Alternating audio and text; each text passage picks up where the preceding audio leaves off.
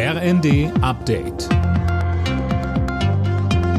Stündlich neu. Auf den Punkt informiert. Ich bin Gisa Weber.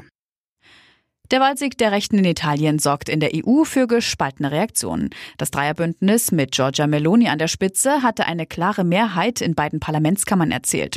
Fabian Hoffmann, wie reagiert man denn im Rest von Europa? Das kommt natürlich ganz drauf an, wen man fragt. In Deutschland zeigten sich die meisten Parteien besorgt über den künftigen Kurs in Italien. Einzig die AfD begrüßte den Wahlsieg der Rechten. Ähnlich gespaltenes Bild beispielsweise in Frankreich. Laut Premierministerin Born will man darauf achten, dass beispielsweise die Menschenrechte eingehalten werden. Von rechts außen kamen Gratulationen. Bei der EU-Kommission in Brüssel hofft man auf eine konstruktive Zusammenarbeit mit der neuen Führung in Rom.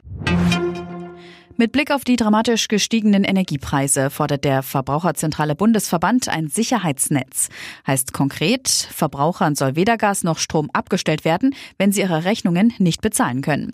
Außerdem fordert die Verbraucherzentrale, dass Privatleute schnell weitere finanzielle Hilfen bekommen und die Gewinne der Energiekonzerne gedeckelt werden.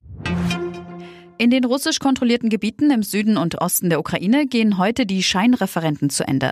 Am letzten Tag sollen auch Wahllokale geöffnet werden. Fabian Hoffmann berichtet. In den vergangenen Tagen sind die pro-russischen Behördenvertreter von Tür zu Tür gegangen, um Stimmen einzusammeln, teils wohl auch mit Druck von bewaffneten Soldaten. Es geht darum, ob Donetsk, Luhansk, Cherson und Saporischschja Russland beitreten sollen. Das Ergebnis dieser Wahl, die keine ist, steht im Prinzip schon fest. Die deutliche Mehrheit wird wohl zustimmen. Die Referenten sollen den erzwungenen Beitritt legitim aussehen lassen. International wird das Ergebnis nicht anerkannt werden. Die USA drohten Russland für den Fall von Annexionen mit harten Sanktionen.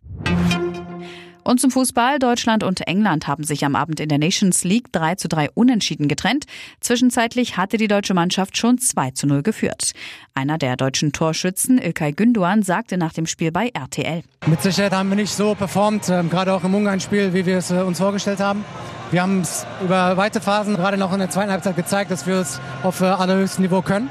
Und äh, das müssen wir jetzt versuchen, über 90 Minuten durchzuziehen, weil äh, bei einer WM hast du viel weniger Spielraum, mal Fehler zu machen. Alle Nachrichten auf rnd.de